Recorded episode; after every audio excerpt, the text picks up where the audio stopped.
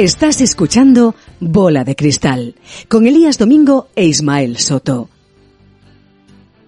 Las bebidas alcohólicas son un producto que la mayoría de nosotros consumimos, ya sea porque nos gustan, porque creemos que nos ayudan a sociabilizar mejor o simplemente evadirnos de nuestro día a día. De acuerdo con los datos de 2019 del Ministerio de Sanidad y Consumo, más de un 60% de los españoles bebe alcohol cada mes. ¿Y si te dijera que dentro de unos años estarás bebiendo cosas completamente diferentes? Hola a todos, hola Elías, soy Ismael Soto. Comenzamos el episodio de Bola de Cristal. Hoy, las nuevas tendencias en el consumo de alcohol. Bola de Cristal, el podcast en el que analizamos el presente y te ayudamos a pensar en cómo va a ser el futuro. Hola a todos, hola Ismael, ¿qué tal? ¿Cómo estás? Hola Elías, hola a todos. Pues muy bien, encantado de estar aquí contigo. Bueno, pues eh, yo creo que hoy estamos eh, ante un tema que ha sido de plena actualidad en las últimas semanas, ¿no? Hemos visto eh, que durante el confinamiento que hemos vivido, pues el consumo de alcohol se ha disparado en los hogares, algo que resulta obvio teniendo en cuenta que, que toda la hostelería, todos los bares y restaurantes han estado cerrados y en el caso de las compras domésticas, pues ha habido semanas en las que se han alcanzado picos eh, de hasta un aumento del 58% respecto a lo que sería una semana, digamos, normal. bueno, está claro que, esta situación eh, tan excepcional que hemos vivido, pues eh, ha tenido, el alcohol ha tenido mucho que ver en, la manera en la que los españoles lo han, lo han podido llevar o sobrellevar de la mejor manera posible. Ah, ¿tú, ¿Tú no lo has hecho? Solo, han sido los españoles solo. ¿Tú, no has participado, Elías? Bueno, luego, luego os cuento cuáles son mis, mis nuevas tendencias de alcohol particulares. vale, perfecto. Bueno, yo creo que, que, es normal, ¿no? Porque, porque en España tenemos un consumo de alcohol que es, que es digamos, está muy, muy asociado a, al momento de, compartir con los amigos, ¿no? Es muy social y, y, y normalmente con algo de comer por medio, ¿no? Entonces, eh, al cerrarse todos los bares y quedarnos en casa, pues, pues yo creo que eh, ha aumentado, se ha desviado parte del consumo, pero, pero seguramente tengamos una pequeña crisis en este sector, ¿no? Para que lo entiendas bien, Elías, te voy a dar algunas cifras muy, muy rápidas. Para que te hagas una idea, en 2019 bebimos unos 6.600 millones de litros de bebidas alcohólicas. Caray, eso es, es, un número que cuesta, cuesta procesar, ¿eh? 6.600 millones de litros. Sí, sí. Eh, para que nos hagamos una idea, esto es más de 50 litros por persona y eso es teniendo en cuenta tantos los que vivimos aquí y bebemos como los más de 80 millones de turistas que nos visitaron. Que se habrán bebido unos cuantos millones también ellos. Exactamente, o sea, muchas borracheras, muchas borracheras. Em, básicamente esto es aproximadamente un 2,5% de nuestro PIB y a nivel de tipos de bebidas, pues por supuesto, como no hace falta tener mucha imaginación para, acertar, es la cerveza, la reina de la fiesta, eh, que es básicamente un 60% del volumen consumido. Eh, le sigue el vino con un 33% y luego las bebidas espirituosas con un 6% del volumen, ¿no? Mm, qué bonito nombre, ¿eh? lo de espirituoso. Sí, sí. Es, es, es interesante. Además, eh, no sé, el otro día leía que, que ha aumentado el 70% el consumo de bebidas espirituosas eh, durante, durante estas semanas pasadas. O sea, que la gente ya la cervecita no le valía y se refugiaba en algo, en emociones fuertes. Sí. ¿Qué volumen representa el, las bebidas espirituosas? Has dicho eh, 6%. 6%. pero es un 23% de valor. Porque obviamente, claro, es, mucho más claro el, eurolitro ¿no? que tienen. Sí. Y, es pues prácticamente cinco veces más que, una cerveza, ¿no? Hmm. Y, para que te hagas una idea de, lo que es el comportamiento de la, industria en, eh, normalmente en, nuestro país, una, un 57% del, del volumen se consume fuera de casa, ¿vale? Y la tendencia es eh, aumentar. Yo creo que es una tendencia que está influenciada por el turismo también, pero por nuestros hábitos de vida y, bueno, la, como muchas eh, nuevas, nuevas eh, digamos, enseñas de, de, bares se han popularizado durante los últimos años, ¿no?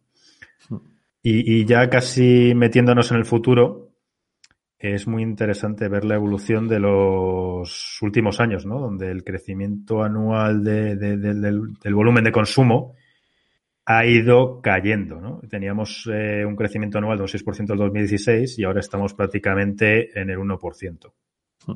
Y básicamente este año, si le metemos la pandemia, pues vamos a estar eh, planos. Planos son negativos seguramente, ¿no? Eh, ten en cuenta que estamos hablando de consumo, de caída de consumo durante dos, tres meses eh, fuera de, de, los bares, ¿no? En los restaurantes de cercanos al 90-95%. Hmm. Y, y, bueno, ya para terminar con, con estos datos, te diría que, que sí, que es cierto que parece ser que cada vez bebemos menos y es que además los jóvenes beben menos, ¿no? Porque eh, son unos datos un pelín antiguos, pero la, OMS nos decía que entre 2002 y 2014 el número de jóvenes que empezó a tomar alcohol a los 13 años cayó de 46% al 28%. Hmm, muy significativo. Sí, sí, sí. Y yo creo que no, no ha debido de repuntar mucho Así que debe ser, eh, debe ser por ahí la tendencia, ¿no? ¿Y, tú bebes más o, menos que hace años? Bueno, la verdad es que yo prácticamente no bebo. Eh, me he pasado al, al, movimiento cerveza sin alcohol. Eh, primero dejé de beber espirituosos, después reduje bastante el consumo de vino, después prácticamente la cerveza también la abandoné. Y, y, ahora la verdad es que, bueno, supongo que son etapas, ¿no? Pero la verdad es que llevo tiempo eh, tomando vino. Si tomo algo de alcohol, tomo vino y si no es eh, sin alcohol, prácticamente cerveza sin alcohol lo que lo que tomo. Eh, bueno, tendencias, eh, crisis que va uno pasando en la vida y, y, que intenta llevar de la mejor manera posible. Vaya. Eh, bueno, a mí, a mí la verdad es que la cerveza sin alcohol empecé hace unos años y, y, y me gusta bastante, ¿no? Mm. Y, yo creo que las razones que mucha gente esté bebiendo menos, pues, pues son, es un, es un tema multifactorial, ¿no? Eh, yo creo que hay una parte que es eh, la prohibición del botellón, por supuesto, que ya te sentías perseguido, ¿no? Nuestros últimos eh, coletazos por aquellos lares. también yo creo que la gente está más concienciada, ¿no? A la hora de, de de los, ¿no? de, cuidarse, de, de, su salud. Y tal vez eh, hay algo adicional, ¿no? Que son todas estas bebidas alcohólicas, digo, bebidas eh, energéticas, perdón, que, que sustituyen en muchos casos a la ingesta de alcohol, ¿no? Sí, acuérdate que, por ejemplo, eh, en nuestra adolescencia o, juventud, por llamarlo así, no estaba tan de moda eh, todas estas bebidas energéticas, ¿no? Que yo creo que ha sido un poco el deporte el que las ha fomentado y al final han acabado entrando prácticamente en, el día a día de, muchos jóvenes.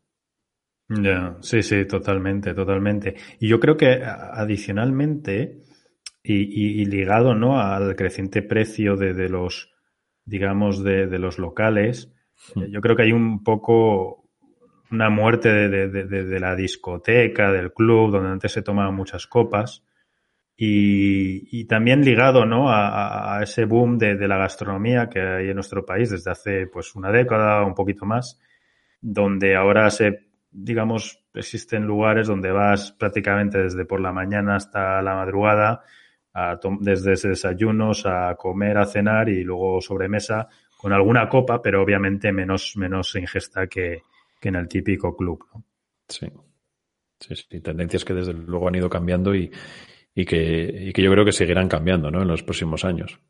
Sí, sí, totalmente, totalmente. Eh, pero bueno, no sé si es una visión un pelín urbanita y un pelín sesgada, ¿no? Por nuestras experiencias, pero, pero, pero yo creo que está ahí, ¿no?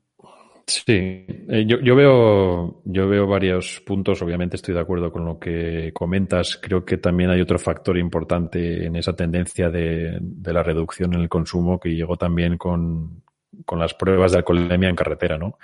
Eh, o bueno, mejor dicho, las multas por, por eh, esas, esos controles mm. de alcoholemia. Y, y, yo creo que desde hace, yo creo que 15 ya o 20 años, eh, eh, las pruebas de alcoholemia son muy frecuentes, las multas son muy duras y bueno, la introducción del carnet por puntos y estas cosas que parece que no tienen ninguna relación ¿no? con el consumo de alcohol, pero al final yo creo que el restaurante, un poco en el, en, en el hilo de lo que decías de la muerte del club y de la discoteca, o no la muerte, pero por lo menos sí que un poco eh, la reducción de visitas a estos sitios eh, hizo que también el restaurante perdiera un poco de fuerza como ese sitio al que vas a tomar alcohol, ¿no? Y yo creo que esto, si lo juntas o lo unes con una tendencia a un estilo de vida más sano, más saludable, eh, más gente haciendo deporte, eh, cosa que también hemos visto estos días, ¿no? Con el tema de, de la desescalada en el confinamiento.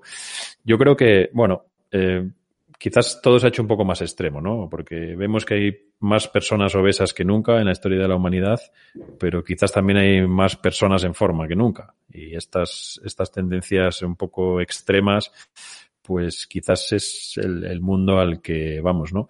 Pero desde luego, bueno, eh, sea como sea, eh, hay algunas tendencias, ¿no? En el, en el consumo de alcohol, que es lo que nos ocupa hoy y, son tendencias que vamos a intentar analizar en estos próximos minutos, porque al final yo creo que eh, nosotros como consumidores y las, y las empresas que se dedican a comercializar este tipo de bebidas tienen que llegar a algún tipo de acuerdo y de encaje para, para que estas tendencias evolucionen. ¿Cómo ves tú el, estas tendencias de consumo en los próximos años? Pues, eh, a ver, desde mi punto de vista, es, digamos que hay varias tendencias, ¿no? Eh, una es, el, obviamente, los las innovaciones en, productos, ya sean, digamos, nuevos, nuevos productos, nuevas líneas o, innovaciones o variaciones ¿no? de productos ya consolidados. ¿no? También tenemos la parte de cambios de atención al consumo, obviamente, que ya estábamos hablando de ella, y pienso que también innovaciones en geografías, ¿no? En geografías de, del origen de los productos, ya sea vino, por ejemplo, donde hay una gran variedad ahora, ya no es la típica Sota Caballer Rey, ¿no? De la Rioja, Ribera eh, y los vinos del sur, sino que hay muchas más cosas alrededor de España, ¿no? O lo que hemos visto con los whiskies, por ejemplo, en el pasado con la entrada de los whiskies japoneses, ¿no? Mm. Y luego, por último, habría una innovación relacionada con los, con los modelos de, de negocio, ¿no? Que yo no creo que sean ya tan radicales como se apuntaba hace años, sino que ya están en nuestro día a día, ¿no? A nivel de cambios de tendencia de consumo, bueno, yo creo que aquí el gin tonic está perdiendo a nivel de, de, mix eh, tracción, pero el whisky llevan años intentándolo ponerla ahí eh, como, como para combinar, siendo el rey de la, de la venta de alcohol en sí mismo, pero no acaba nunca de arrancar, ¿no? Eh, ni con ginger ale, ni, ni, con Coca-Cola. Eh, y yo creo que, bueno, eso estará ahí siempre la pugna esa entre combinados con whisky, combinados con gin tonic. Y ahora te contaré una tendencia que puede que sí que le aupe al whisky a, a primeras posiciones, ¿no? Yo creo que, porque pienso que la verdadera revolución va a ser el boom de los cócteles, ¿no? Yo creo que se están abriendo multitud de espacios que pegan muy bien con ese concepto que hemos hablado de del, del, del, del, lugar que está de desayuno hasta, hasta copeteo y mm. que, y que, y que sinceramente, si el distanciamiento social nos deja, vamos a ver, vamos a ver eh, florecer eh, estas cartas de cócteles, ya sea en lugares específicos y, tengo algunas recomendaciones para ti al respecto. Ah, muy bien. O, o en, en, en locales ya más, eh, digamos, normales de, de, de, restauración, ¿no? Sí, luego además vamos a hablar con, con nuestro invitado, con David, eh, sobre el ron, otra bebida que también, eh, bueno, yo creo que forma parte de ese trío de, de cabeza, ¿no? Eh, ginebra, whisky y ron. Y yo creo que también su opinión va a ser, va a ser muy importante. Eh, yo creo que efectivamente eh, todo va a seguir innovando, ¿no? Va a, va, a seguir habiendo innovación y las bebidas alcohólicas no van a ser una excepción. Yo al hilo de lo que comentas de los cócteles sí que veo que, que esos, esas bebidas alcohólicas eh, transformadas, por decirlo de alguna manera, en bebidas no alcohólicas, eh, van a ser eh, una parte fundamental de todo el portfolio de, marcas y, por supuesto, de los locales, ¿no? Esos locales tan diversos y tan, con un espectro tan amplio de horario. Eh, yo creo que va a ser fundamental que las marcas se adapten y probablemente veremos, como estamos viendo en el tema de las cervezas, marcas que tradicionalmente han vendido alcohol, eh, pasándose a variedades sin alcohol. Forma parte al final de un, segmento que es el mismo, ¿no? Que son bebidas eh, por decirlo de alguna manera, eh, no sé técnicamente cómo se llama, pero serían bebidas eh, recreativas o para momentos de ocio y yo creo que todas las marcas se van a adaptar.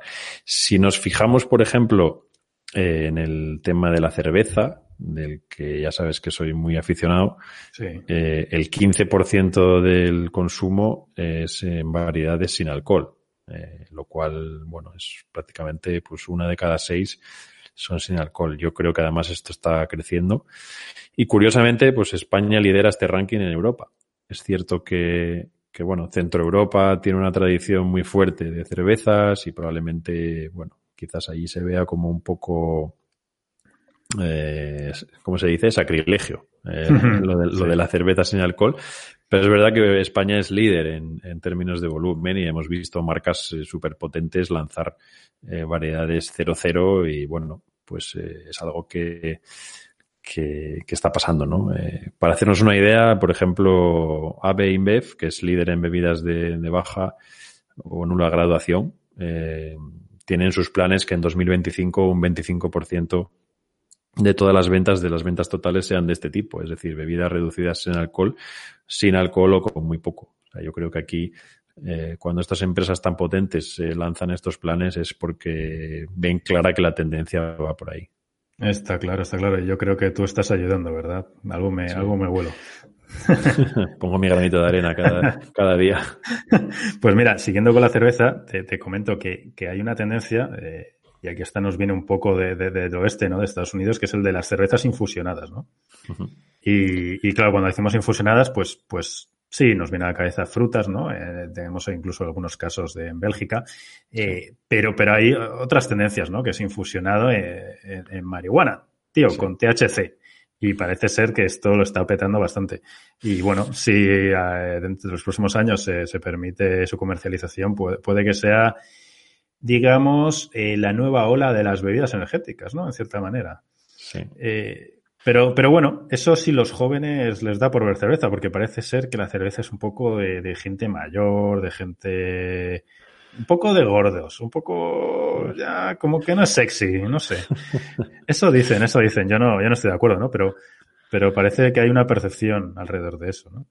Y, y, y, lo, que, lo que están empezando a ver, que, que yo tampoco me lo explico porque sigue llevando eh, eh anhídrido carbónico, ¿no? Gas, mm. eh, es, que, es que están eh, pegando bastante fuerte las, las bebidas carbonatadas con base de agua y luego toques de alcohol y frutas, ¿no? el año pasado, para que te das una idea, creció su consumo más de un 300% en Estados Unidos, con marcas muy señeras como White Cloud, por ejemplo, ¿vale? Mm eh, que básicamente es una, una soda alcoholizada. ¿no? Y, y, otra tendencia que, que yo creo que, que, a nivel de producto que va a estar muy, digamos, en boca de todos, aunque no acaba de irse nunca, no acaba de entrar, tengo personalmente mis dudas, ¿no? Que son los colorines, tío. O sea, la gente quiere hacer fotos molonas de Instagram y los colorines ayudan. Aquí está una nueva, una nueva demostración de la influencia de Instagram en nuestro día a día. Sí, sí, totalmente, totalmente. Y, y claro, ahí entra lo que comentábamos antes de los cócteles, pero también de, de los propios alcoholes ya con, con, colores, ¿no? Tenemos ejemplos en ginebras, en vodkas, incluso en vinos, ¿no? Vinos azules, eh, del País Vasco, por ejemplo, ¿no? Eh, tenemos el caso de Puerto de Indias en ginebras, eh, en España. Pero bueno, yo creo que es algo más eh, para momentos puntuales, para hacer una copa graciosa, pero no creo que vaya a ser, digamos, un consumo muy, muy, muy masivo. Pero bueno, nunca se sabe, nunca se sabe. Hmm. Y, sí, pues mira, te, te, digo, a, a nivel de, de, productos, latas para beber bebida, para meter bebidas, eh, normalmente premium y combinados. Eh, bueno, hay el caso de esta startup en Estados Unidos con, que es que venden eh, vienen en lata. No, no lo veo yo que vaya a tener mucha atracción, eh, sobre todo en los mercados principales del vino, pero sí con, con algunos cócteles, ¿no? Eh, vimos al principio de la pandemia cómo se sacaba un cóctel de mojito en lata y puede que haya ahí, bueno, pues una, una nueva línea a, a explorar, ¿no? Eh, veíamos a Coca-Cola el año pasado, ¿no? En Japón, que sacó su primer refresco alcohólico, básicamente Coca-Cola con un toque de, de alcohol. Eh, y bueno, yo creo que pueden tener eh, eh, su nicho, ¿no? Como, como mixers alcohólicos ya, ya preparados, ¿no? Y, y pienso que, que los próximos años puede que sea una línea interesante. No masiva tal vez, pero interesante. Y, y bueno, y por último, además, eh, decirte que, que, si ya lo vemos con los ojos, un poco la óptica más, más de, de, de, de analistas, ¿no? De negocio, eh, tiene todo el sentido del mundo, ¿no? Porque al final estás metiendo eh, un poco de alcohol a, tu, a un refresco que es relativamente barato, lo vendes con un premium bastante bueno, normalmente es más fácil de distribuir una lata que una botella de cristal y sinceramente pienso que empresas típicas de, de, bebidas espirituosas se van a meter en este negocio porque tiene unos márgenes fantásticos. ¿no? Sí. Y no sé, tú a nivel de geografías que comentábamos al principio, ¿cómo lo ves? Yo creo que hay varias tendencias, ¿no? En, eh, por ejemplo, veo muchas cervezas asiáticas. Es verdad que por lo menos en España yo no he encontrado muchas variedades en alcohol, pero sí que veo muchas eh, con alcohol. Y al final yo creo que el consumidor está eh, buscando siempre, bueno, eh, cosas exóticas, ¿no? Eh, lo, hemos visto con la cocina. Probablemente no nos damos cuenta porque es un proceso muy gradual, pero nuestra, nuestra cocina, nuestra día a día, incorpora platos y, y, y, recetas e ingredientes de prácticamente de todo el mundo, ¿no? Y, y, además se ha hecho muy popular viajar, con lo cual es fácil que si te vas a cualquier país del mundo, al otro lado del, del globo, te traigas cuatro o cinco recetas que quieras probar. Y eso mismo pasa también con las bebidas, ¿no? Veo cervezas, cervezas asiáticas, eh, veo vino de diferentes denominaciones de origen, de diferentes eh, latitudes, ¿no? Por ejemplo, bueno, eh, en mi, mi, querida Asturias, pues veo vino, cosa que que hasta hace unos años era no impensable porque siempre se ha hecho vino, pero no era un vino eh, de tanta calidad como el que se está haciendo ahora. Y es, mm. yo creo que también aquí el cambio climático está jugando sus cartas, ¿no? Eh, vino de Asturias, vino de Inglaterra, en fin, eh, cosas eh, increíbles, pero aunque las clásicas regiones vinícolas siguen fuertes, es cierto que también hay regiones pequeñas que los consumidores quieren probar y esto al final también es algo que las clásicas denominaciones, las clásicas regiones vinícolas tienen que tener en cuenta. Dentro de ellas, pues obviamente están surgiendo muchos vinos de autor, muchas producciones limitadas, eh, vino ecológico, que también es otra tendencia. Eh, yo creo que se mueve muy, muy rápido, mucho más de lo que nos damos cuenta, ¿no? Del clásico vino de toda la vida que podían tomar nuestros padres o nuestros abuelos. Mm. Hoy en día la variedad es, es impresionante y, y, hay una diversidad eh, de productores que es ciertamente alucinante, pero porque precisamente nos estamos dirigiendo a un público cada vez más exigente y, y muy, muy heterogéneo. Sí, a mí, a mí me gustaría ver en España eh, que se hicieran blancos tipo franceses, ¿no? Somos un país muy de tintos mm. y, y, blancos más de guarda, más sofisticados, hay pocos, pocos buenos eh, y normalmente no te los encuentras en los supermercados o la gente no los compra, ¿no? Tenemos eh, siempre ahí el típico rueda fresquito en la cabeza o el albariño, pero yo creo que áreas donde, donde ahora mismo son conocidas por hacer tintos, vamos a empezar a ver, a ver producciones de blancos más, más eh, interesantes y más, más masivos, ¿no? Sí. No sé qué te parece a ti. Sí, yo creo que las, al final, yo creo que los productores eh, tradicionales o los centenarios, ¿no? En España hay muchas bodegas que son centenarias, van a adaptarse a todos estos cambios y yo creo que en cuanto el consumidor empieza a probar vinos de otras, de otras partes del mundo, eh, va a descubrir sabores nuevos, va a descubrir aromas nuevos y los va a demandar. Entonces yo creo que el cambio va a ser relativamente rápido. Todo esto te lo digo, Ismael, sin ser un experto en vinos, ¿eh? que conste. bueno, bueno. Tú la cerveza 00 y yo el vino. Eso es. Yo de cerveza 00 lo que quieras te puedo contar.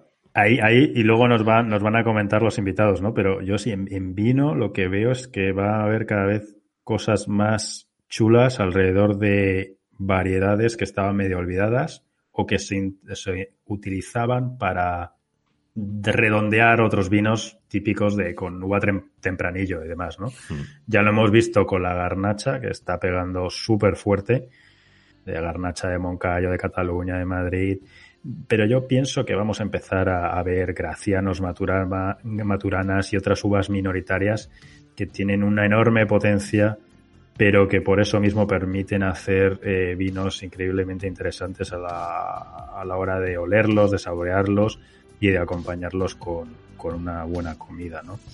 Eh, me encantaría, me encantaría ver eso, ¿no?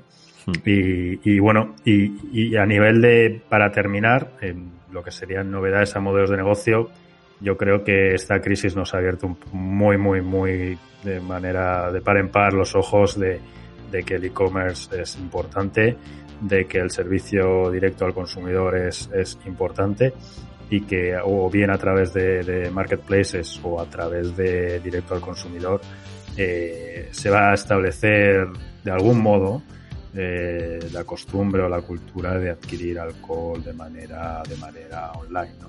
y van a tener que pelear por su relevancia en estas webs así que así que eso es muy interesante sí la verdad es que bueno se nos quedan mil temas ¿no? en el tintero pero Quizás eh, uno de, los que eh, quizás otro día podamos hablar, ¿no? Es eh, cómo es la relación entre las, las bodegas o los productores en general con los consumidores, ¿no? aquí sí que podemos hablar de otros modelos como un modelo de suscripción o todos los marketplaces para comprar vino y bebidas alcohólicas que obviamente, bueno, forman parte también de lo que va a ser el futuro de las bebidas alcohólicas. Sí, sí, totalmente, totalmente. Bola de Cristal, el podcast en el que analizamos el presente y te ayudamos a pensar en cómo va a ser el futuro. Bueno, pues eh, pasamos ya a nuestra entrevista en este Bola de Cristal, en este episodio dedicado a las bebidas alcohólicas. Hoy la verdad es que es un verdadero placer porque nos acompaña eh, David Palacios, que es el Global Manager de Comunicación y Relaciones Públicas de Ron Diplomático. Eh, ron Diplomático, para quienes no la conozcáis, es una marca de ron super premium que está presente en más de 90 países en el mundo y, bueno, es una marca nacida en los parajes más bellos de Venezuela. Eh, pertenece a la destilería Dusa, una empresa familiar ubicada en La Miel, que es una localidad que está a unos 400 kilómetros al oeste de Caracas. La verdad es que os recomendamos que visitéis su web, eh, rondiplomático.com, porque, bueno, es ciertamente espectacular todo lo que rodea esta destilería, la marca de ron y, bueno, antes ya Ismael creo que estaba mirando por ahí algunos cócteles también. Ya sabéis que hemos estado hablando de esto hace unos minutitos. Y bueno, sin más ya vamos a, hablar con David. David, ¿qué tal? ¿Cómo estás? Muy buenas, Elías y Ismael. Muchísimas gracias por la, invitación aquí para charlar y, y, gracias por esa fenomenal introducción de Ron Diplomático. Bueno, eh, antes de nada, David, eh, por supuesto, muchas gracias por acompañarnos, pero yo creo que la, pregunta que, nos hacemos todos ahora es, ¿qué es ron diplomático? ¿Cómo definís a esta marca dentro de la casa? Bueno, pues mira, ron diplomático es, como habías comentado, una marca de ron super premium hecha en Venezuela, ¿vale? Es una marca que se fundó y se creó en 1989 bajo el paraguas de la destilería Dusa. Dusa es una destilería que es donde producimos nuestro ron que como bien dices está ubicada en La Miel en Venezuela. Y es una empresa familiar, son cuatro familias las que han apostado fuerte por, por eh, continuar, digamos, con un legado histórico que lleva desde hace muchos años, desde principios de siglo, cuando se estableció la hacienda Saruro, que fue la primera hacienda en donde ahora mismo está la destilería, donde por primera vez empezó a destilar aguardiente de caña. Y bueno, a partir de 1989 eh, se funda, se crea la marca Diplomático, eh, haciendo gala de esa experiencia de tantos años de destilación y con una destilería eh, con pues la más alta tecnología puntera, digamos, hasta el día de hoy. Y es a partir, digamos, de 2006 cuando Diplomático por primera vez se empieza a exportar de Venezuela. Desde 1989 hasta esa época era un ron muy conocido y muy reputado, pero cuyo mercado era principalmente el mercado local.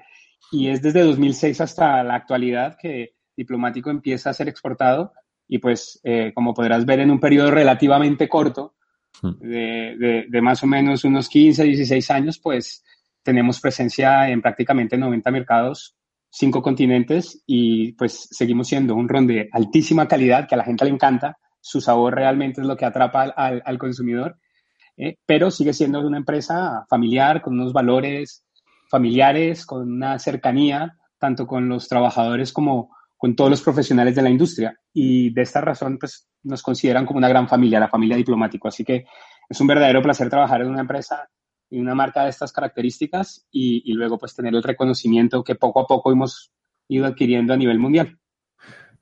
Claro, eh, además es que hablamos de una marca que, como bien dices, ha crecido muchísimo, ¿no? Porque estáis casi presentes en 90 países en todo el mundo en un periodo muy, muy corto de tiempo. Correcto, la verdad es que fue una, estrategia muy fuerte, ¿no? La que empezó desde hace ya bastantes años. Y lo que realmente hicimos fue seguir también un poco esas tendencias eh, que se empezaban a marcar desde hace años en, en cuanto a la premiumización de, del alcohol. Nosotros estamos en un segmento en el que pues la calidad, ¿no? la dedicación, incluso la artesanía a la hora de preparar y de, y de, y de producir estos rones tiene mucha relevancia y el público poco a poco ha ido reconociendo eso, ¿no? Que el alcohol y las bebidas espirituosas, pues, también tienen ese nivel extra, digamos, para un consumo, pues, muy premium, muy de calidad. Y, y esto, evidentemente, lo hemos visto en Europa, donde tenemos, pues, gran parte de, de nuestra facturación y donde realmente estamos muy bien posicionados, eh, al igual que en Estados Unidos, por ejemplo, y, y Canadá. Pero es en, en, estos mercados en donde la premiumización de, de las bebidas espirituosas eh, ha marcado esa tendencia para, para, que seamos, digamos, líderes o estemos en posiciones de liderazgo de mercado frente a otros rones premium también en, en la industria. Muy bien. Oye, David, soy, soy Ismael. Eh, una, una, pregunta. Eh, has hablado de la premiumización, de, de, del ron venezolano, ¿no? Desde uh -huh tu punto de vista, desde tu experiencia como consumidor, yo a veces lo soy, ¿no? De, eh, me gusta tomar, eh, digamos, ron solo, eh, en copa, ron premium, tipo, tipo el vuestro. ¿Qué diferencias sí. hay entre vuestros rones eh, venezolanos y otros de, de, de, del Caribe? Pues mira, es una pregunta muy interesante porque el mundo del ron lo que lo hace tan fascinante en general, comparado, digamos, con otras categorías de, espirituosos como puede ser el whisky. El mundo del ron es, es, es, muy versátil, evidentemente, pero también hay una gran variedad a la hora de, de definir, digamos, su modo de producción. Tú piensas que el whisky tiene una, una, digamos, legislación y una regulación en cuanto a la denominación de origen de los whiskies escoceses, los whiskies irlandeses. El ron se produce, en cambio, en muchísimos países, prácticamente en toda América Latina, incluidas las islas orientales, se produce ron.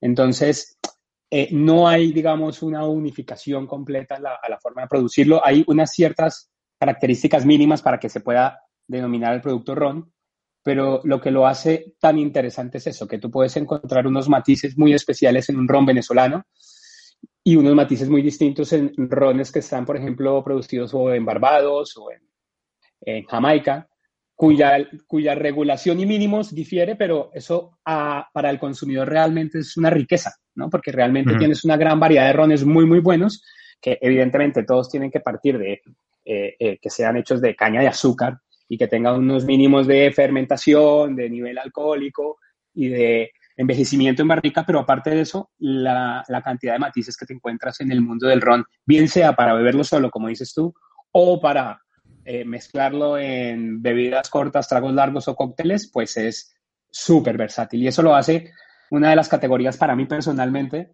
que, que aparte de, estar en el mundo del ron, he trabajado también con, con, otras, con otras categorías. El ron lo hace muy fascinante por esto, por esa versatilidad, por esa eh, capacidad de, de, sorprender al consumidor por sus diferentes estilos y la misma historia ¿no? que, que conlleva los diferentes países que producen el, esta bebida. Así que es una bebida fascinante, sin duda. Desde luego. Desde luego.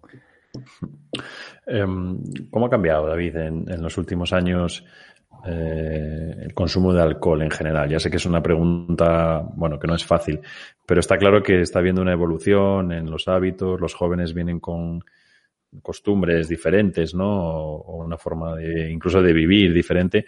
Vosotros, en, en, los estudios, en las proyecciones que hacéis a 5 o 10 años vista, ¿cómo veis este cambio en el consumo de alcohol en general y en particular en los destilados, que es el que yo creo que es, o entiendo que es la categoría en la que, en la que más insights tenéis?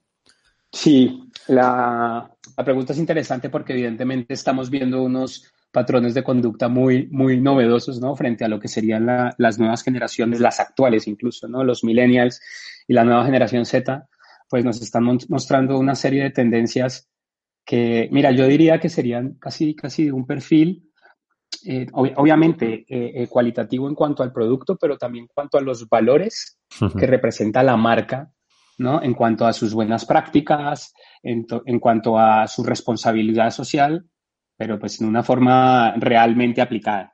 Eh, una de las tendencias prácticamente que vemos en todo lado es eh, la, la, importancia que cada vez le da más este consumidor joven a, a, a, un consumo y a una producción responsable y, también a una forma de producir sostenible. La sostenibilidad realmente, ¿no? Explicada como, no como una herramienta de, marketing y venta, sino como, bueno, una implicación directa de las marcas en cuanto a un proceso de producción que respete el medio ambiente, eh, en cuanto a un apoyo y una implicación directa con las comunidades locales, el apoyo a los trabajadores y sobre todo teniendo en cuenta y pensando que todo lo que, lo que hagamos como marcas debería tener un reflejo en, en, las sociedades a futuro. Es decir, tenemos que pensar más allá de lo que tenemos a, a, corto plazo. Y eso creo que las, los consumidores lo están viendo más y estos consumidores jóvenes empiezan a darle mucho más valor a, a ese tema de la sostenibilidad y la, la conciencia de las marcas, por un lado. Mm. David, David eh, eh, ¿cómo, ¿cómo, notáis? Porque entiendo muy bien la, la presión tal vez regulatoria, ¿no? De, en cuanto a reciclaje, cadenas de valor, eh, sostenibilidad en la producción. ¿Cómo, ¿Cómo captáis esa tendencia de manera muy, muy tangible, si es posible, desde, el punto de vista del consumidor? ¿no? Esa voz del consumidor relacionado con esta sostenibilidad, ¿no? Porque, porque por un lado, yo soy un poco así, ¿no? Personalmente y, y me gusta buscar eh, marcas que, que, tengan esta filosofía que nos comentas, por otro, soy un poco escéptico que la mayoría de la gente se tome las molestias de comprobar de una manera activa eh, esa realidad ¿no? detrás de los productos que, consume. Sí, ahí tienes razón. Ahí lo que nosotros buscamos, evidentemente, es, es crear un mensaje muy, muy concreto de lo que realmente somos capaces de hacer y aportar, sin, sin inflar, digamos, o sin decorar y decorar aquellas acciones que hagas. Nosotros, por ejemplo, para ponerte un ejemplo práctico, eh, nuestro modelo de producción es, es muy sostenible porque tenemos un modelo de gestión de residuos integral.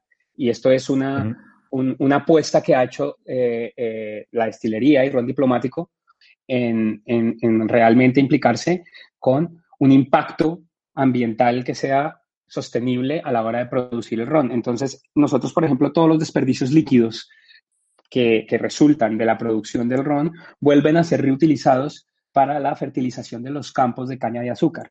Esto también evita, por ejemplo, que tengamos que utilizar químicos o componentes extra porque ya está vinaza, ¿no? Este residuo está trabajado y procesado para que tenga mejores nutrientes. Y luego, por otro lado, también eh, eh, el residuo, digamos, de, las, de la destilación de la ginebra y de otros destilados eh, blancos, ¿no? Como puede ser también de, de trigo, el whisky. Eso sirve también para alimentar ganado. Entonces nosotros hacemos un esfuerzo realmente directo en decir, bueno, tenemos una gestión de residuos integral, más un proceso de reciclaje integral, más un compromiso directo con la comunidad local de, de, la región. Y esto lo ve la comunidad local.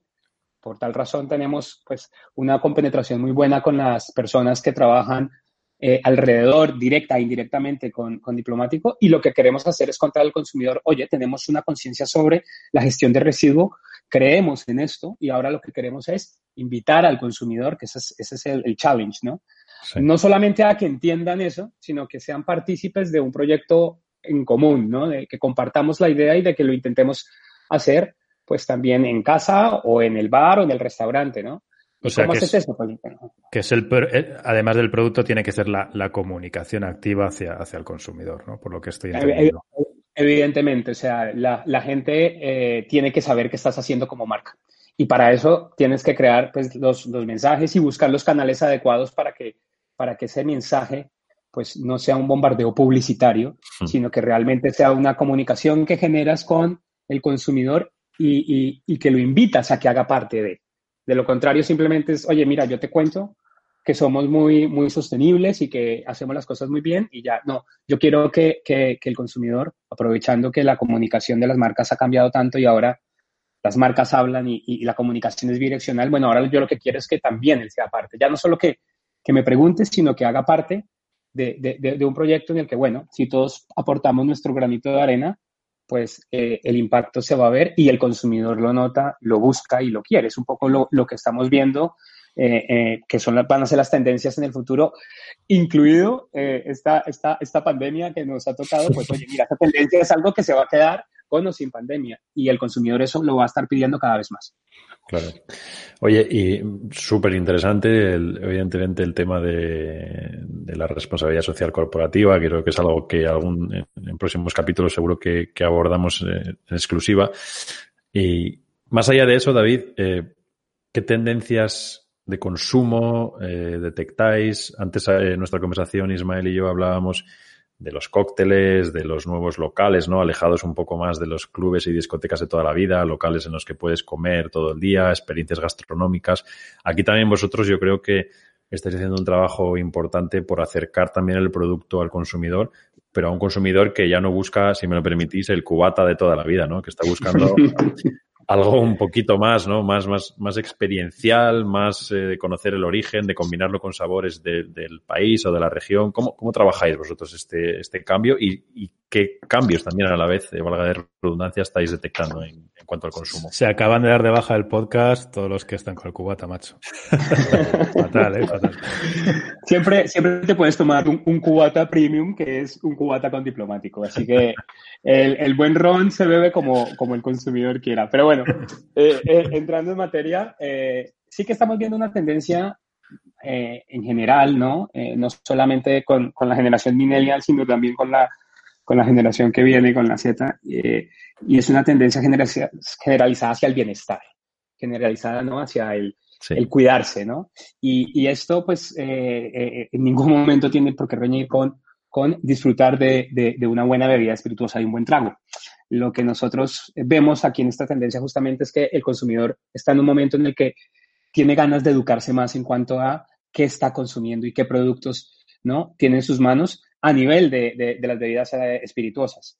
Y, y, esa, esas, esas ganas de educación es lo que ha permitido justamente a que bebidas como el ron, que normalmente no están, digamos, en el, eh, no, no, son las bebidas más consumidas, normalmente es el whisky, ¿no? Es el, el, gran, es la categoría reina por excelencia prácticamente en gran, en gran parte de países.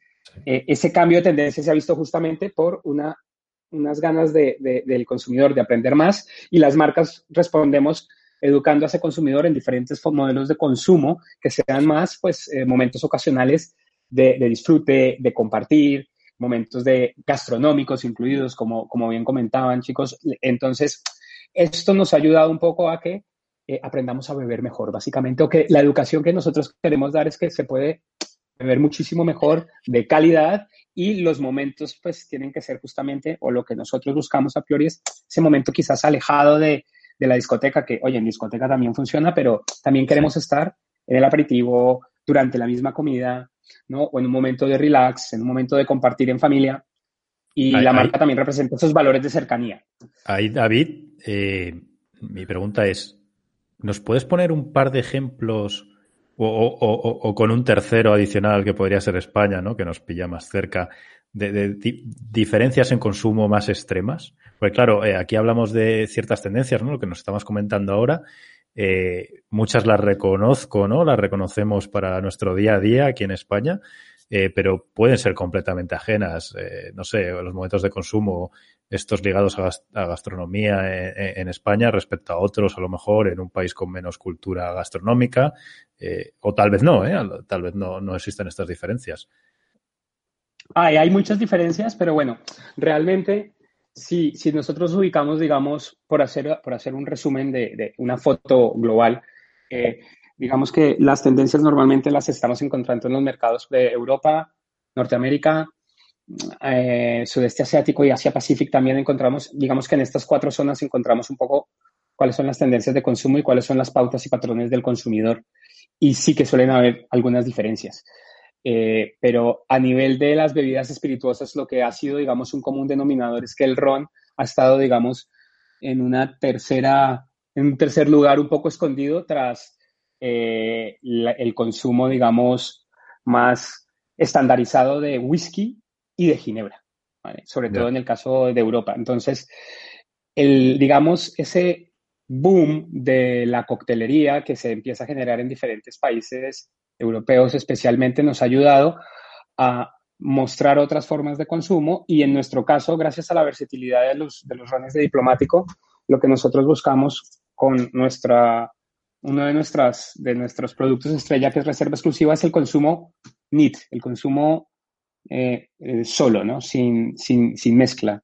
El, el, término exacto no, nunca me ha gustado el chupito, porque el chupito suena a un shot de tequila y es todo lo contrario. Nosotros lo que tenemos es un producto que lo puedes beber solo a sorbitos, ¿no? Sips, como dicen. Entonces, es, es, esa es una de las, de las fórmulas que hemos encontrado para, para equipararnos, por decirlo de alguna forma, a otros productos como pueden ser whiskies o coñacs, que nosotros tenemos ese punto organoléptico muy similar y entonces ahí es donde estamos entrando, digamos, en esta tendencia ojo, hablando siempre desde eh, bebidas y digamos el segmento premium y super premium.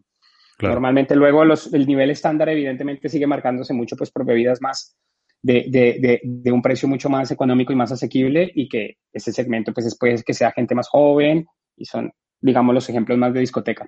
Pero en, el otro aspecto la, tendencia de la coctelería, los sabores exóticos, por ejemplo, y la innovación también a la hora de comunicarse con el, con el consumidor, es decir, de darle esa, ese valor añadido experiencial, es lo que nos ha ayudado, digamos, a posicionarnos casi de la misma manera en Estados Unidos, eh, Norteamérica, Europa y, en Asia Pacífico. Claro, supongo que es un segmento ¿no? donde hay menos diferencias entre los países, ¿no? Ese segmento alto. Exacto. Y, lo, pero lo que sí vemos es que eh, ese crecimiento interanual de las bebidas premium y super premium ha crecido en dos dígitos, por decirlo de alguna forma, desde los últimos cinco años, ¿no? Estamos hablando casi de un crecimiento del 34-35% de las bebidas premium eh, eh, y la proyección es que siga creciendo. Vamos a ver qué pasa, evidentemente, con, con esta nueva situación en la que vivimos, pero, pero las bebidas premium pues han estado en, en alza, al alza y en aumento, también gracias a todas estas nuevas formas de consumo y en donde la coctelería también ha ayudado muchísimo para, para poder explorar nuevos caminos y ofrecer nuevas formas de, experiencia al consumidor. Bueno, me alegro que digas eso porque parece que no íbamos tan desencaminados, ¿no? Eh, no, no, sé si sois, eh, dejadme que haga aquí un requiebro, ¿no? No sé si sois muy futboleros de haber jugado mucho al fútbol de pequeños. Eh, y, y, no sé si, si conocéis los, los balones Mi Casa. Hombre, casa. Por supuesto, por supuesto. Yo fui muy futbolero y los recuerdo, por supuesto. Pues los recuerdo también de, de, volei, ¿no? eran también de volei? Sí, también, también, también, también. Casi igual de duros te destrozaban igual posiblemente las muñecas que los pies, los de fútbol, sí, sí. Una cosa acojonante. Eh, pues, pues hace un par de años, recuerdo al, presidente de la, de la compañía, que, que comentaba eh, que su, su principal competidor no era un Adidas, no era un Nike, sino era el iPhone. Porque los niños dejaban de jugar al fútbol eh, para estar ahí viendo, viendo, viendo, ¿no? O jugando al Candy Crush o, lo que fuera, ¿no? Eh, tú nos has hablado de diferentes tipos de alcoholes, cómo, cómo digamos, eh, están creciendo de, determinados segmentos, ¿no? Como el premium y super premium. ¿Cuál sería, digamos, eh, los principales competidores o, digamos, eh, aquellas cosas que impactan a, la demanda vuestra más allá de, del alcohol. Sería, ¿Cuáles serían vuestros iPhones, no? Si, si, si se puede decir así. Si existen. No sé, no lo sé. Es, la, pregunta es muy buena y, y, es difícil porque, o sea, no hay un sustitutivo tan directo, ¿no? Como, como ese momento de ocio que tienes con, con, el alcohol. El alcohol representa un elemento muy, muy, particular. Además, personalmente, yo creo que históricamente hablando ¿no? y culturalmente hablando, el alcohol ha hecho parte ¿no? de la historia de la humanidad, de diferentes aspectos. Entonces, no es que encontremos un sustitutivo directo, porque si, si, si, si pones el ejemplo de la tecnología, que es muy interesante también, eh, pues al final con la tecnología no hemos encontrado una barrera, sino todo lo contrario, una nueva forma de captar la atención de nuestros consumidores y de mostrarles, digamos, otra forma de acercarse a nuestro producto.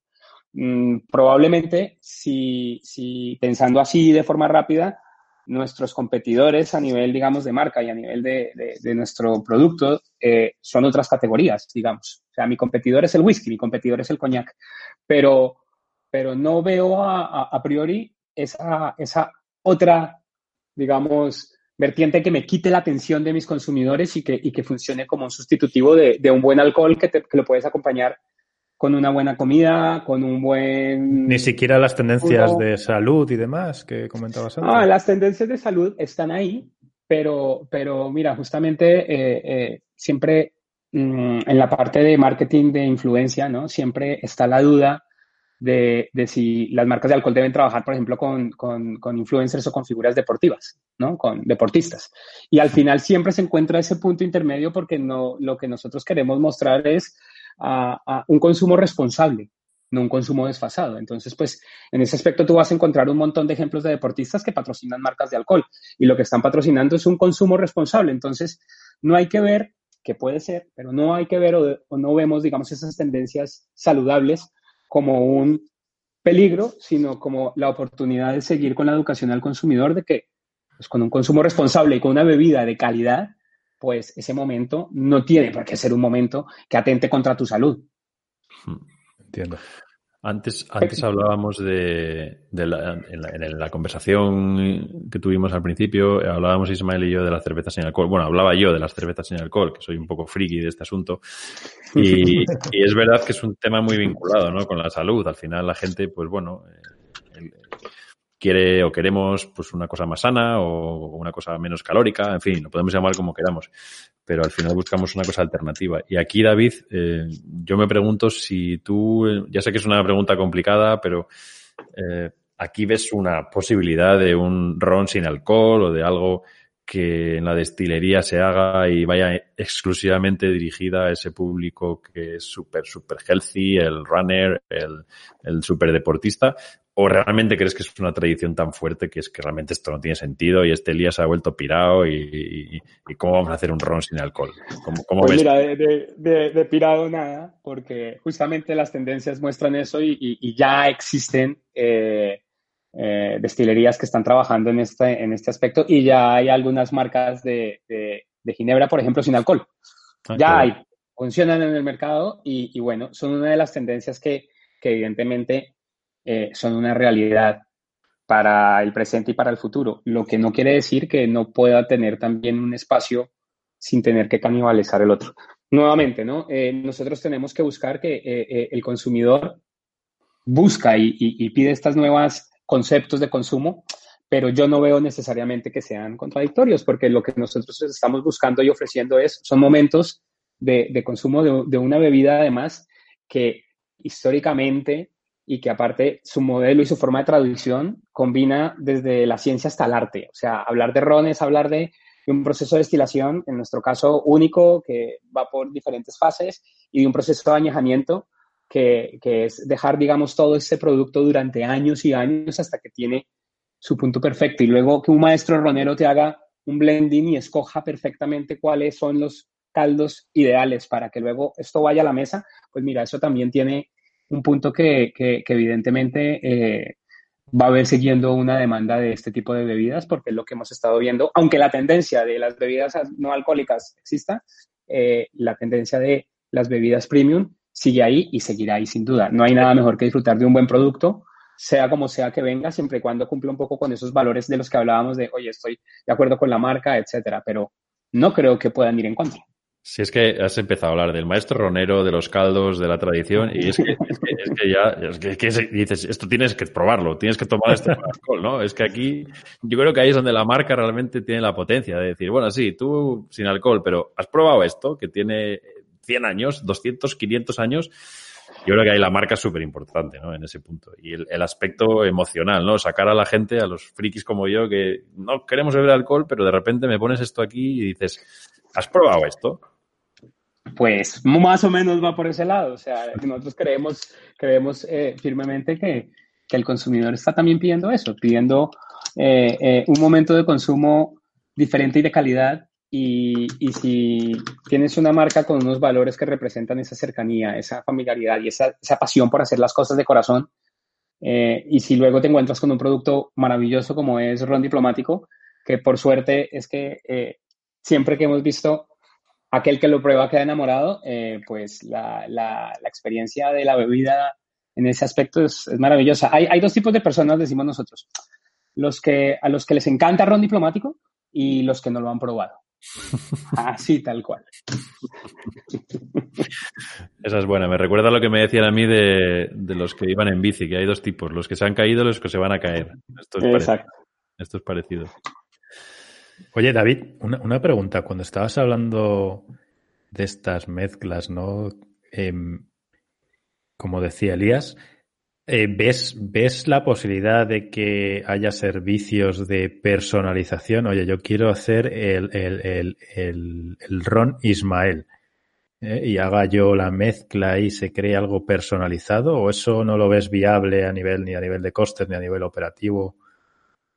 Bueno, hay, dependiendo de la, del tipo de bebida, se podrían hacer, eh, digamos, ediciones limitadas. Yo creería que es, es una muy buena eh, fórmula para, para, hacer ruido. O sea, a nivel de marketing es muy, muy, un concepto muy interesante que algunas marcas las han trabajado, pero cuando hablamos de, de bebidas como el whisky, como el ron, que, que su modelo y su forma de producción implica años de añejamiento, aparte de un proceso de destilación muy delicado, eh, eh, tantos años de añejamiento, el tipo de madera, toda una serie de regulaciones, es, es, bastante complicado. O sea, yo lo que creo es que la jugada es muy buena a nivel de marketing y se puede hacer con ediciones puntuales, pero cuando hablamos de bebidas que tienen un valor histórico y cuya producción es en cierta medida tan compleja y a la vez tan, tan fascinante y tan mágica, Mm, sería complicado, pero oye, mm, en esta vida todo es cuestión de, pensarlo y, mira, como idea realmente es una idea muy interesante porque da una personalización absoluta del producto. Eh, obviamente a nivel de costes, a nivel logístico, etcétera, es bastante complicado, pero, pero se están haciendo ahora cócteles bebidas sin alcohol, con lo cual, eh, destilados sin alcohol, mm, con lo cual, pues mira, siempre, siempre es una buena idea, por lo menos para tenerlo en la mente. Pero suena bien, ¿eh? Ese Ron Ismael, yo, yo lo veo, ¿eh? no, sé si... alguien más que yo lo compraría, pero bueno. Oye, David, en estos días hemos visto, lo estábamos comentando antes, eh, incrementos en el consumo de alcohol en el hogar, obviamente, ¿no? Es, es, es, es obvio, si no puedes salir a tomarlo fuera, pues lo tomas en tu casa. Eh, aquí, Ron Diplomático, que entiendo que es una marca pues, super premium, muy orientada al canal Oreca, a, lo que sería pues el restaurante, el, bar, el, club, el, sitio de cócteles, etcétera. Aquí supongo que esto también, aunque aquí en Bola de Cristal no nos gusta hablar de COVID porque parece que todo el mundo va a cambiar después de COVID y ya estaba cambiando antes, aquí supongo que esto también sí que quizás ha acelerado un poquito este proceso que me imagino que estabais viviendo de intentar acercar también el producto al hogar del consumidor, ¿no? Es decir, que en tu tienda de vinos favorita o de alcohol o, o el supermercado premium encuentres ese ron diplomático.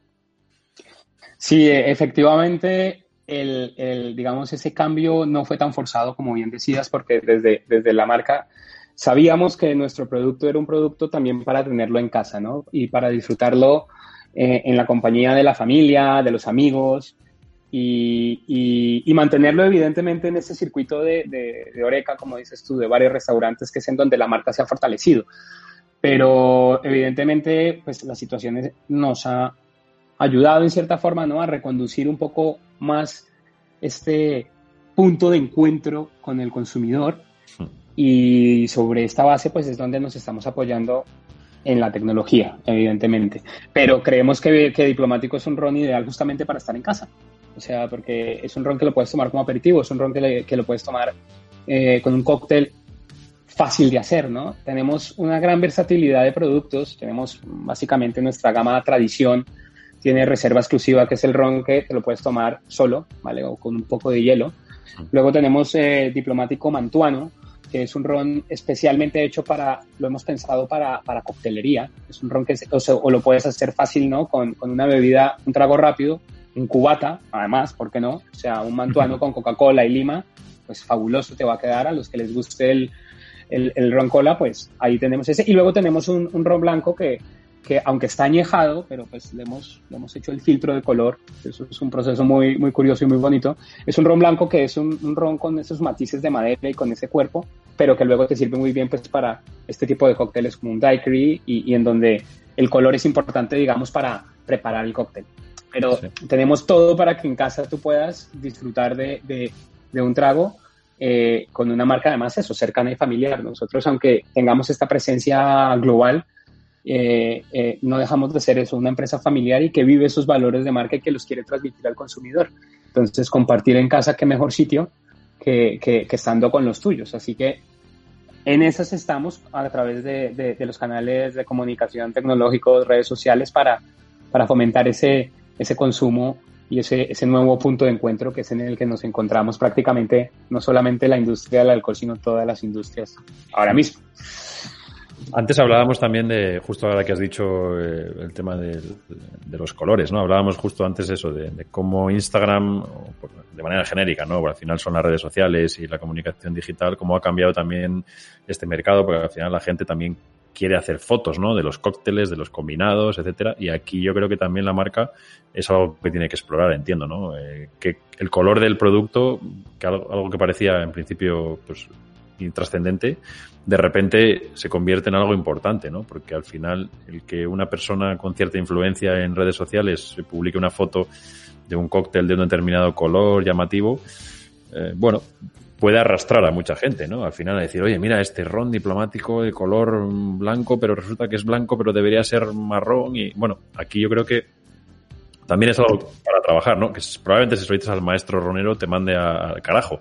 Pero, pero al final el consumidor está pidiendo otra cosa. ¿Cómo veis esto? En, sobre todo tú, en comunicación como, como una nueva oportunidad de, de educación. Además, eh, digamos que este parón que hemos tenido casi todas las industrias nos ha servido también para, para hacer ese, esa reflexión que a veces no tenemos tiempo, ¿no?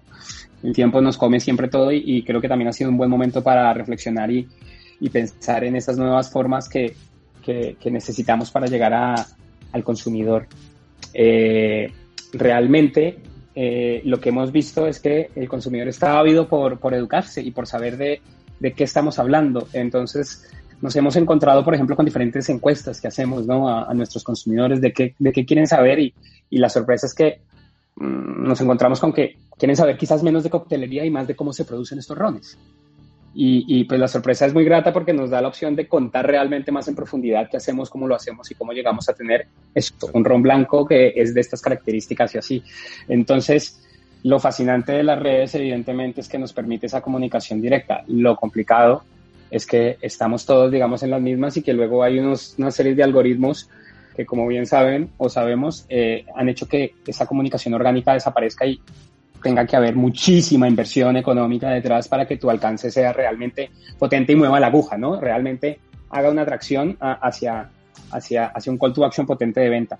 Pero, nuevamente, es una oportunidad, es una oportunidad para seguir educando a las personas y más en nuestro segmento que es, que es tan importante que la gente vea lo que realmente está comprando y por qué es una calidad y un producto único, versátil y, y también pues es ron, lo cual tiene que ser pues eh, divertido y vibrante a la vez.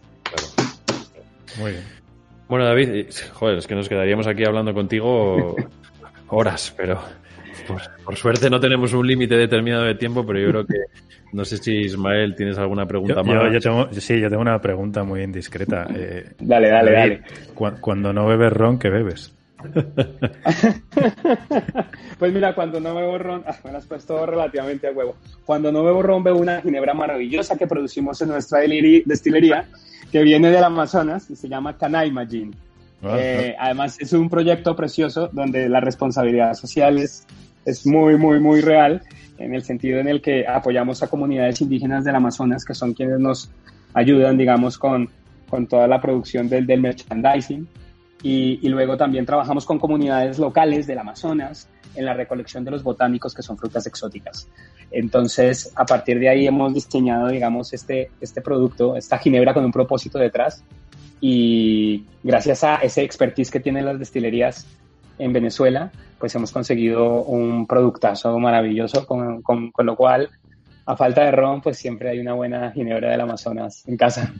Vale, vale, no me esperaba esto. me parece chulo el, el, que tú estés en tu casa aquí en, en, el primer mundo con todas las comodidades y realmente en cierto modo estés ayudando también ¿no? a esas comunidades que poco a poco pues van saliendo adelante y que producen además unas cosas, por lo que nos dices David, pues estupendas. Creo que es una cosa... Hay una historia detrás de la marca y yo creo que al final esto es un poco también lo que en Bola de Cristal iremos hablando. Detrás de las marcas tiene que haber un propósito, ahora más que nunca, y yo creo que aquí claramente esto no va solo de ganar dinero, sino va de arrimar el hombro y que todo el mundo al final acabe, acabe ganando.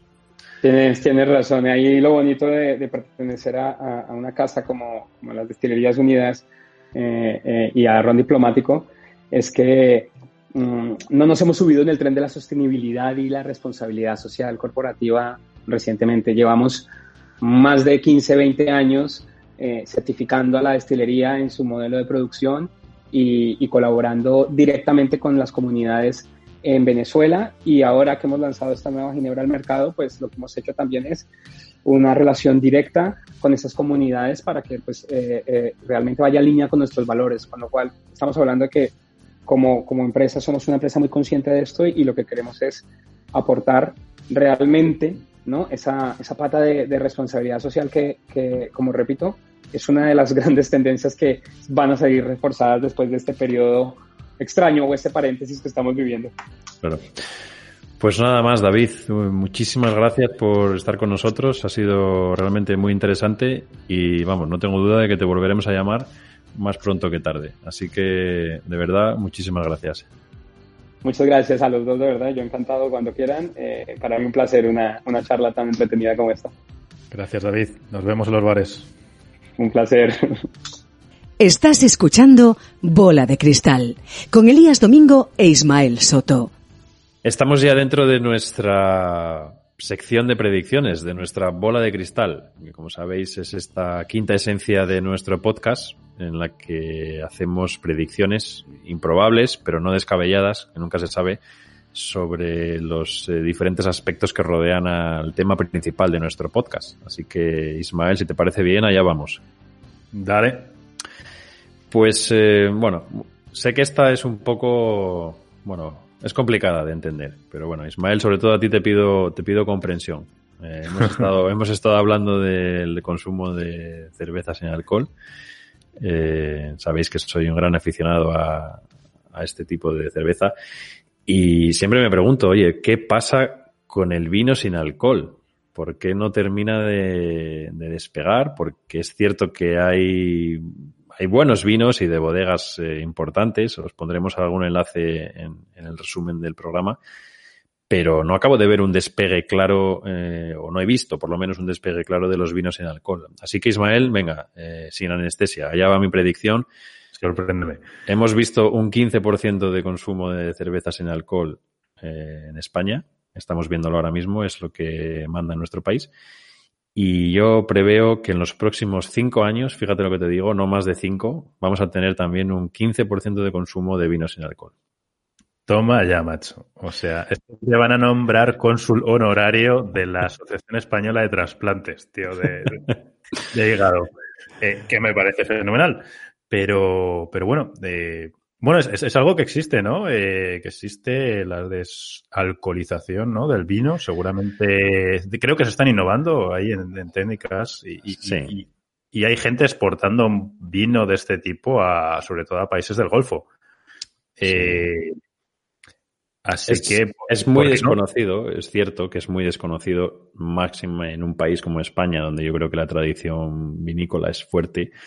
Pero es lo que decías, ¿no? Al final hay una caída del alcohol, o mejor dicho, una subida de las tendencias sanas. La gente no quiere beber agua, eso lo tenemos claro y lo hemos estado viendo todo el rato en, nuestro programa de hoy. Y, y ¿por qué no? Eh, la tecnología existe, existe el cliente, eh, existe un, un, marketing fantástico alrededor con el que construir un, un mensaje para este tipo de bebidas y, bueno, insisto, sé que la predicción es arriesgada, pero oye, ¿por qué no? Ese 15% también en, en, vinos sin alcohol. Y oye, eh, a ver si podemos igualar a la cerveza y empezamos a desarrollar más y más productos sin alcohol. Creo que esto va a causar bastante ruido, pero bueno. Bien, bien, me parece. Hoy, hoy tú vas fuerte, hoy tú vas fuerte. ¿Por, pues, ¿por dónde van tus predicciones hoy, Ismael? La, la, mía, vamos, es que, es que esto es increíble porque voy a quedar aquí con un borrachuzo en el capítulo de hoy y, y, y, es que no tiene nada que ver, pero, pero bueno, eh, en fin, yo, mi predicción, eh, y siguiendo un poco también con mi línea temática del programa, van a ser los cócteles, alrededor de los cócteles, ¿no? Así que yo voy a, digamos que en los próximos dos años los cócteles van a ser bastante comunes en los, en los maridajes de, de los menús. Esa uh -huh. es mi predicción. Y, adicionalmente eh, vamos a ver vino incorporado a, eso, a esos cócteles. Bien. Así que ahí lo dejo eh, y, y, y, seguramente se quede ahí. Pero bueno, alguna apuesta hay que hacer, ¿no? Bueno, eh, nadie podrá decirnos que no hemos sido coherentes, ¿no? Eh, tú con tus cócteles, yo con mis eh, bebidas sin alcohol por lo menos. Sí, sí. A todo esto solo me falta hacer ya un curso para saber hacer algún cóctel, porque la verdad es que poco. bueno, quizás aquí tenemos una temática, ¿no? Para próximos bola de cristal, algún coctelero y, oye, nos, nos hacemos un, un, podcast entero de cómo hacer cócteles en casa. No, no es mala, no es mala. No es mala, no es mala. Bueno, pues eh, recordad que vamos a subir eh, todas estas predicciones eh, a nuestro Twitter arroba BDC-podcast y a nuestra página de LinkedIn, LinkedIn, Bola de Cristal. Así que vamos a ir siguiéndolas y recordad que al final de la primera temporada vamos a hacer un evento especial con todas ellas. Estás escuchando Bola de Cristal con Elías Domingo e Ismael Soto. Bueno, pues estamos ya terminando la edición de esta semana de nuestro podcast de Bola de Cristal. Y bueno, como es el primer eh, capítulo, os queremos presentar la última de nuestras secciones fijas, que son nuestras recomendaciones. Eh, se trata y en definitiva son todas aquellas cosas relacionadas con nuestro tema de la semana que nos gustaría que probarais. Pueden ser productos, pueden ser servicios, puede ser una app, un libro, una película, en fin. Bueno, son eh, nuestras recomendaciones particulares de la semana. Bueno, Elías, a ver, ¿qué, qué nos traes? ¿Qué nos traes? Este primer bueno, episodio. A ver, Está pues, el listón, hay que poner el listón alto. Adecuado. He estado todo el programa hablando de cervezas sin alcohol, entonces yo creo que lo justo es que os traiga, bueno, no todas las variedades que suelo tomar, pero por lo menos tres. Y, y lo que sí que espero es que las probéis y que luego nos digáis si os parecen tan buenas como a mí o si tengo el gusto ya atrofiado. Eh, Importante además que estas tres por lo menos son relativamente fáciles de encontrar en supermercados. No, no sé si en todos los supermercados, pero desde luego en, en la mayoría las tenéis. Eh, venga, pues eh, la primera y, y, para mí una de mis favoritas es eh, la Franciscaner Alcohol Fry. No sé si lo he dicho bien, pero fenomenal, es, es fenomenal. la Franciscaner de toda la vida, pero eh, alcohol fry, es decir, sin alcohol. Eh, bueno, sin alcohol no, tiene 0,5%. Ya sabéis que por temas legislativos, si tiene, creo que es menos de 1%, ya se puede anunciar como sin alcohol. Y está elaborada con maltas de trigo y cebada. Y, la verdad es que, bueno, a mí me recuerda muchísimo la Franciscaner. Y yo la verdad es que os confieso que he hecho algunas pruebas secretas con amigos y, les he colado esta sin alcohol como si fuera la Franciscaner normal. Cata ciegas, como la de Pepsi y Coca-Cola. Justo, justo. Y la verdad es que yo creo que el 90% han, han colado, porque se parece muchísimo, viene en el formato, por lo menos el que yo suelo comprar, de medio litro. Y bueno, es una cerveza que de verdad os digo que no tiene nada que envidiar a, a su, a su hermana mayor, la Franciscaner. Qué buena. Sí, estas están estas están súper ricas. Ah, ¿La, ¿La Erdinger las, la has probado? Sí. ¿Y, ¿Y, entre esa y esta? A ver, eh, entiendo que esta, ¿no? Porque la has puesto aquí. Sí, pero, pero... es que a mí me parece, la Erdinger me parece muy buena, pero esta me parece que tiene muchísimo más cuerpo, ¿no? Mucho más empaque. Me parece la típica cerveza que te tomas tranquilamente. Eh, además es un formato de más de medio litro, ¿no? La Erdinger es 33 centilitros, si no me equivoco. Yo si me tengo que quedar con una, me quedo con esta, pero la Erdinger me parece igualmente muy buena. Y creo que aquí los alemanes están haciendo un muy buen trabajo eh, trayéndonos variedades sin alcohol. Vale, vale. Eh, segunda. Eh, a ver, la, la va a haber polémica aquí. Va a haber polémica. Venga, yo creo que sí, porque esta es la típica que tiene muchos adeptos, pero tiene muchos haters. Eh, así que, Tachan Heineken 00. Oh, no. a ver, está claro que si no te gustaba la versión normal, la 00 tampoco te va a gustar. Pero. Pero, ¿cómo, ¿cómo, Elías, cómo diferencias entre agua turbia y agua turbia y agua turbia 00? de otro color la botella. Y aquí yo creo que también colaría ¿eh? en una cata ciegas, pero, pero es lo que te digo, Ismael, es que si no te gusta la normal, esta tampoco. Pero mira, eh, se puede encontrar en cualquier bar, porque la distribución que tiene Heineken en España es eh, brutal. Cierto. restaurantes, bares, cualquier sitio. Supermercados, por supuesto, ¿no? Porque yo creo que está casi, se ve más la 00 que la, que la normal. Y bueno, a ver, no es mi favorita, pero reconozco que de vez en cuando apetece algo ligero. Ya sé que me vas a decir que no te gusta, pero yo tenía que decirlo. No, no, no, no. O sea, a ver, que, que no se nos enfade nuestro amigo Manolo. Si es una cerveza cojonuda, cojonuda, muy bien hecha. Pero, pero bueno, digamos que, es como, como voy a tomar algo que no me moleste, pero que me quite la sed y parezca cool bebiendo esta botellita verde, pero un poco que me da igual pero, pero no está mal, o sea, está, está rica, es una buena cerveza en cualquier, en cualquier caso, ¿no? Sí, yo creo que, a ver, es, es como todo, ¿no? Tiene sus momentos de consumo y yo creo que aquí han sabido han sabido mover bien la marca, ¿no? Porque además hemos visto Heineken 00 patrocinando un montón de eventos deportivos, cosa que, por cierto, bueno, eh, ya lo hablaremos en otro momento, ¿no? Si tiene mucho sentido meter el nombre de una cerveza sin alcohol en un patrocinio deportivo cuando realmente todo el mundo tiene en mente la cerveza con alcohol, pero bueno. Eh, la ha movido muy bien, se vende en todo el mundo y la marca la verdad es que también ha hecho muy bien todo, todo el trabajo de comunicación diciendo que bueno, que es la misma fórmula que la original, en fin, yo creo que, a ver, aquí se ve la, la, el sello de Heineken detrás, está claro. Sí, sí. Top. Y la última, eh, quizás menos conocida en España, también es eh, una cerveza alemana y yo la suelo tomar eh, sobre todo el fin de semana. Es una cerveza un poco más especial y es la Klaus Haller. Una cerveza pionera, yo creo, en, en todo lo que es el movimiento sin alcohol. Y además antes estaba disponible en eh, cuatro o cinco variedades, últimamente solo encuentro una, que es la normal, pero bueno, tiene, tiene una versión con, con extra de lúpulo, tiene otra sin filtrar, eh, también tiene la típica Radler con limón, que a mí personalmente no me gusta, pero, pero creo que es una cerveza que te sorprende, ¿no? Que se, se aleja un poco del concepto tradicional del sin alcohol y bueno, te permite probar algo diferente. Eh, solo la he encontrado en botellín, en botella de 33, lo cual, lo cual prefiero, ¿no? Que el sabor de la lata a veces eh, te deja cierto matiz en la boca.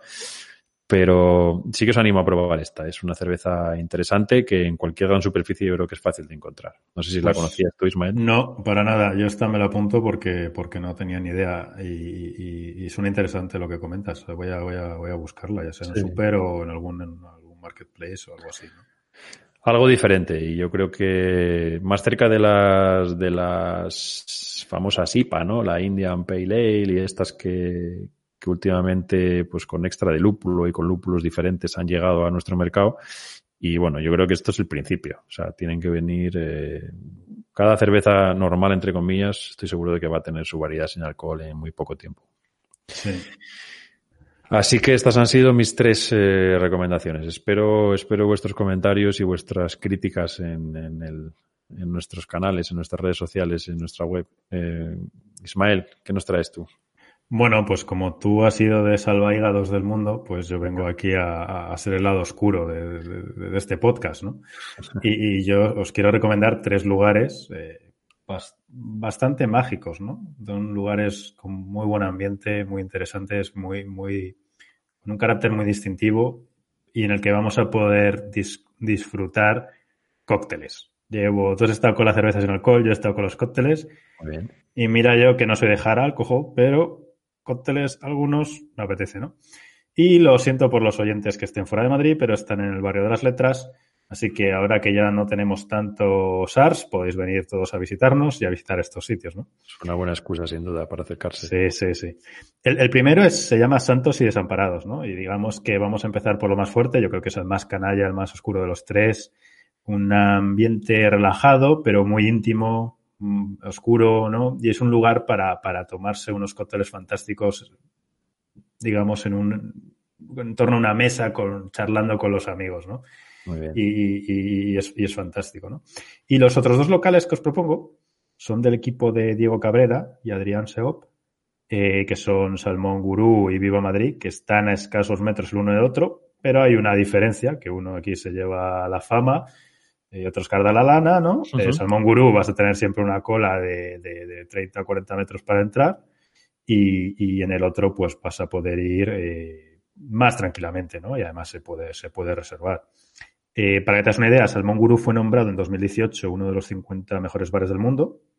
Caray, que solo bueno. había tres es españoles, pero bueno, que ya está bien, pero somos un país de, de muchos bares porque haya uh -huh. tres, ya está bien, ¿no?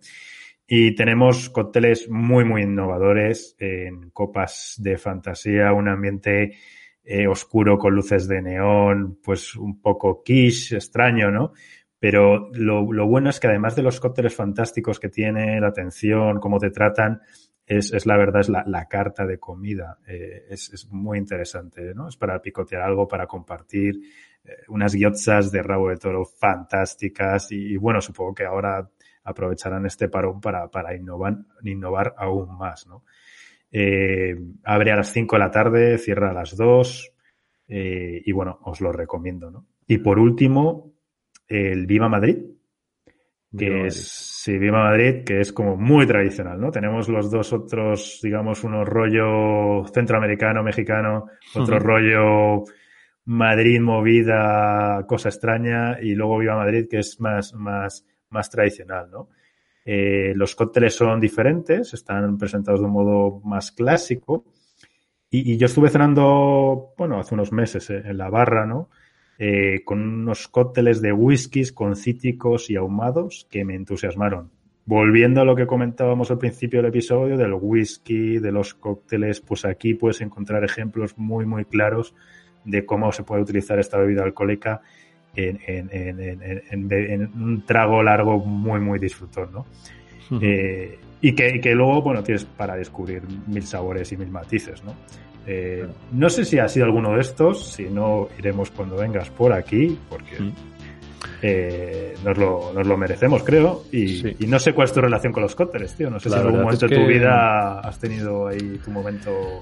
No mucho, no tengo, no, no, he tenido mucha relación, no, no, pues he pasado yo creo directamente de, de, de, las copas de toda la vida del gin tonic a la cerveza sin alcohol, me he pasado, me, me, me he saltado esta, esta transición por los cócteles, pero sí que es verdad que, que lo que me cuentas suena muy interesante, ¿no? La, la, la posibilidad de hacer esos, por decirlo finalmente, esos maridajes con comida y probar sabores nuevos, creo que al final es un poco lo que todos buscamos para nuestro tiempo de ocio, ¿no? Probar algo diferente y combinarlo con, con comida. La verdad es que suenan muy bien estos tres sitios. No, no los conozco, pero bueno, ya, ya, ya te encargarás tú de, de llevarme y de, y de que los pruebe.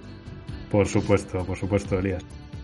Bueno, pues hasta aquí nuestro programa de hoy, nuestra bola de cristal. Eh, muchas gracias por estar ahí. Eh, recordad que seguimos en contacto en las redes sociales y por supuesto, como os he dicho, pondremos las fuentes y los links a las recomendaciones en las notas del podcast. Así que nada más, la próxima semana más y recordad que nos vemos en el futuro. Hasta luego, Ismael. Cuidaros mucho, amigos. Bola de Cristal, el podcast en el que analizamos el presente y te ayudamos a pensar en cómo va a ser el futuro.